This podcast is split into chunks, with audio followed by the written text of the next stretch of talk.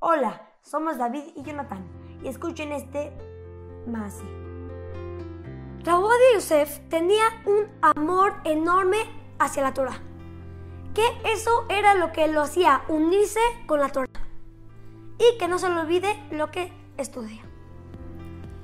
Cuando una persona se siente mal, como sabemos, todos se van a dormirse porque están cansados y eso.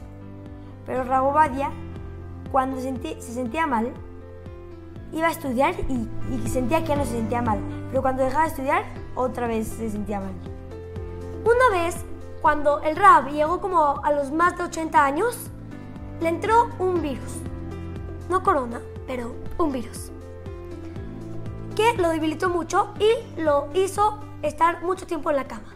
Cuando el Rab se sintió que se sentía mejor, decidió ir a estudiar. Cuando llegó a donde estudia, llegó, vio toda su, su mesa llena de cartas, recomendaciones, preguntas, de todo.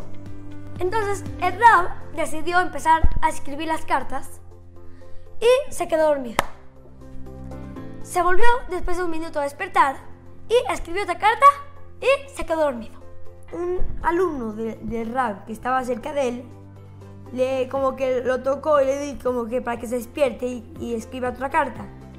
Y el se despertó, agarró otra carta y empezó a escribir y se quedó dormido otra vez.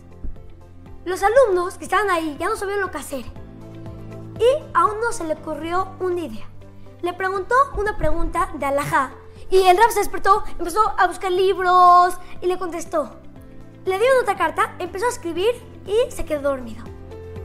Y otra vez hicieron lo mismo, otra alajá, y se despertó como un león otra vez a leer y se quedó dormido. En ese momento, la gente que estaba ahí se dio cuenta que todo lo que sostenía el rap era la Torah.